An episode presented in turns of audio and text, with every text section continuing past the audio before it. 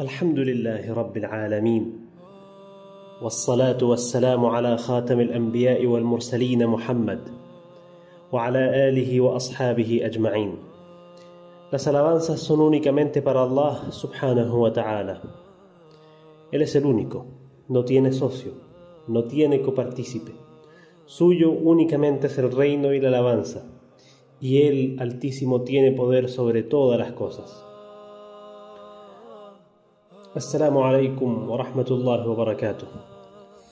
Queridos y respetados hermanos y hermanas, agradecemos en primer lugar a Allah subhanahu wa ta'ala por habernos dado nuevamente la oportunidad de sentarnos a escuchar algo de su palabra que hizo descender a Muhammad sallallahu alayhi wa sallam para que fuera guía para toda la humanidad. El día de hoy quiero compartir con ustedes algunos versículos de la sura At-Tauba, la sura del arrepentimiento. En el área 34 dice Allah subhanahu wa ta'ala, y escuchemos atentamente, dijo ya ayyuhalladina amanu, oh creyentes. Y volveremos a esta palabra, pero es muy importante ver a quién se dirigió Allah subhanahu wa ta'ala en esta, en esta área, en este versículo, porque Muchas veces Allah dice Ya ayyuhannas, o gente en general. Luego Allah subhanahu wa ta'ala dice Ya ahl al-kitab, en muchas partes del Corán, o gente del libro. Se refiere a la gente tanto judía como cristiana. Y en otras partes Allah dice Ya ayyuhalladina amanu, o aquellos que han creído. Se dirige a los creyentes. Y es, es evidente que Allah subhanahu wa ta'ala en primer lugar, cuando dice algo no lo dice en vano. Es decir, Allah no dice, oh creyentes, queriendo decir, oh gente. No dice, oh gente, queriendo dirigirse a los creyentes. Cada palabra tiene un significado y debe ser eh, estudiada por nosotros. Debe ser, debemos meditar y reflexionar acerca de lo que dice Allah subhanahu wa ta'ala. Por lo tanto, cuando Allah subhanahu wa ta'ala comienza este versículo diciendo, oh creyentes, siendo que a continuación Allah subhanahu wa ta'ala reprocha un acto de muchos de, quienes fueron de la gente del libro, rabinos y monjes. Es por algo que Allah subhanahu wa ta'ala comienza este versículo diciendo, oh creyentes y no, oh gente del libro. Como a lo mejor si hubiéramos tenido la opción de decidir qué es lo que va ahí, a lo mejor hubiéramos decidido, oh gente del libro. Pero Allah subhanahu wa ta'ala dijo, Ya ayyuhalladina amanu, o aquellos que han creído. Dijo Allah, o aquellos que han creído, إن كثيرا من الأحبار والرهبان لا يأكلون أموال الناس بالباطل ويصدون عن سبيل الله والذين يكنزون الذهب والفضة ولا ينفقونها في سبيل الله فبشرهم بعذاب أليم Muchos de los rabinos y monjes se apropian del dinero ajeno sin derecho y desvían a la gente del sendero de Dios, de Allah. Y aquellos que atesoren el oro y la plata y no contribuyan por la causa de Dios, anúnciales un castigo doloroso. يوم يحمى عليها في نار جهنم فتكوى بها جباههم وجنوبهم وظهورهم هذا ما كنزتم لأنفسكم فذوقوا ما كنتم تكنزون el día del juicio, lo que atesoraron se tornará incandescente por el fuego del infierno, y sus frentes, sus costados y sus espaldas serán marcados con ello. Esto es lo que atesoraron. Sufran ahora, prueben ahora lo que solían atesorar. Y acá hay, varias cosas que eh, podemos mencionar después de esta ayah. La primera es que Allah subhanahu wa ta'ala dijo ya ellos alladina amanu, o aquellos que creen. Y este versículo no es el fin de este versículo solamente criticar o reprochar lo que hizo alguna gente en contra, ¿cierto?, de lo que Allah subhanahu wa ta'ala les permitió, ¿cierto? No es solamente reprochar a los rabinos y los monjes, ¿cierto?, que se apropiaban del dinero de la gente y luego, aparte de eso, ni siquiera gastaban eh, su, dinero en el camino de Allah. No, sino que eh, el propósito es también dejarnos a nosotros en alerta, ¿cierto? para que no caigamos en los errores de las naciones anteriores y de, que nos quienes nos precedieron. Este es el, verdadero propósito de esta aya. Lo que, lo que se hizo, lo que la gente hizo, los errores que fueron cometidos, ya fueron cometidos.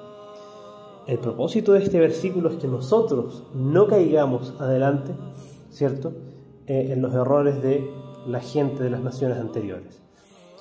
Y, y, acá hay dos cosas, Allah menciona dos cosas. La primera es apropiarse del dinero de la gente, ¿cierto?, sin derecho. Y eh, lo segundo es atesorar el dinero y no gastarlo en el camino de Allah, ¿cierto? No gastarlo por Allah, subhanahu wa ta'ala. En cuanto a la primera, es evidente, ¿cierto? Nadie tiene derecho a apoderarse del dinero de nadie eh, bajo, bajo ningún pretexto, ¿cierto? A menos que sea con derecho, por ejemplo, una compra-venta, un alquiler, etcétera, lo que Allah subhanahu wa ta'ala lícito. O por ejemplo, como Allah mencionará en esta sura también, la gente que toma dinero que es del sadaqa, ¿cierto? Por ejemplo, un pobre que recibe la sadaqa, la caridad de un rico. Esa es otra forma de apropiarse del bien de alguien con derecho. Eh, entonces, la, primera, el primer acto que Allah subhanahu wa ta'ala reprochó acá es lo que hacían algunos monjes y, y rabinos de apropiarse del dinero de la gente sin derecho y muchas veces en nombre de Dios, ¿cierto? Y esto es algo que Allah subhanahu wa ta'ala detestó. Lo segundo es atesorar el dinero para sí mismo y no gastarlo en el camino de Allah subhanahu wa ta'ala. Y si bien Allah subhanahu wa ta'ala nos permitió guardar dinero, nos permitió tener dinero, no, no, nos obligó a ser pobres o a gastar todo lo que eh, tengamos por Él, por su causa, ¿cierto?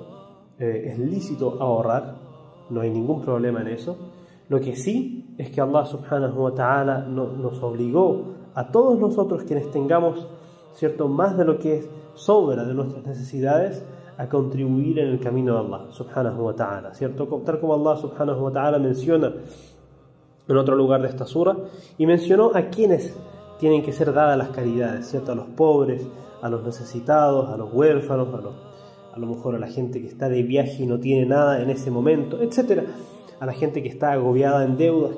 Hay, muchas eh, formas que Allah subhanahu wa ta'ala mencionó a dónde debe ir la caridad obligatoria.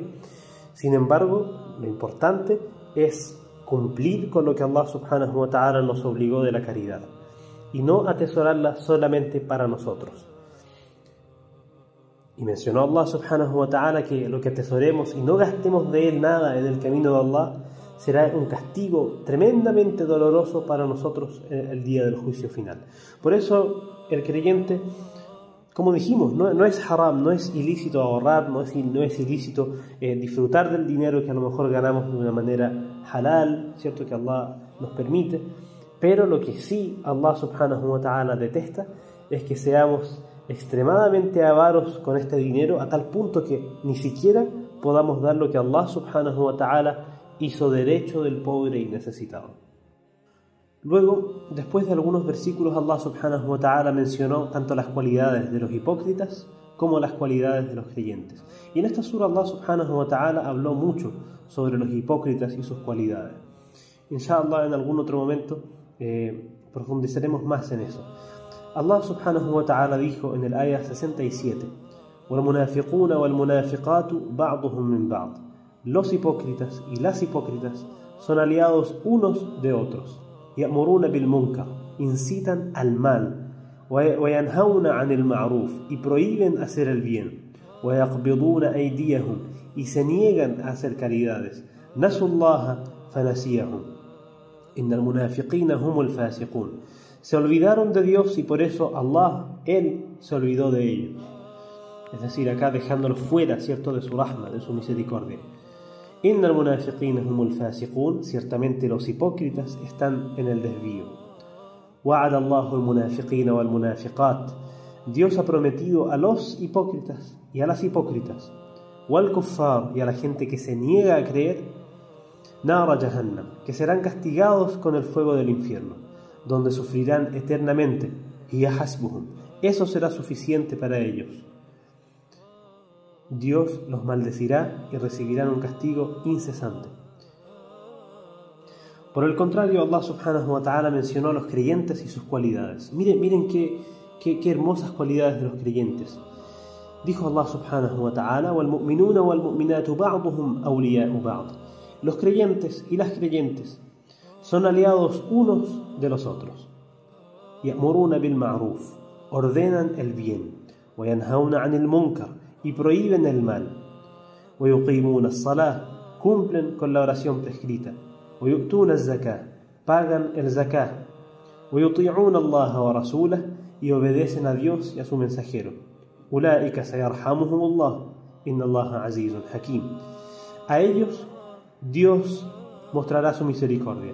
Allah es poderoso y sabio. Allah prometió a los creyentes y a las creyentes jardines en el paraíso, por donde corren ríos, en los que disfrutarán por toda la eternidad, y hermosas moradas, y hermosas moradas en los jardines de Adn, del Edén. Pero alcanzar la complacencia de Dios, de Allah, es aún superior este es el éxito grandioso mis queridos y respetados hermanos y hermanas quiera Allah subhanahu wa ta'ala hacernos de los creyentes y mantenernos alejados de las costumbres y de las, de las cualidades que Él detesta y que son de la gente que no cree y de los hipócritas. Sallallahu ala Muhammad wa ala alihi wa ashabihi ajma'in.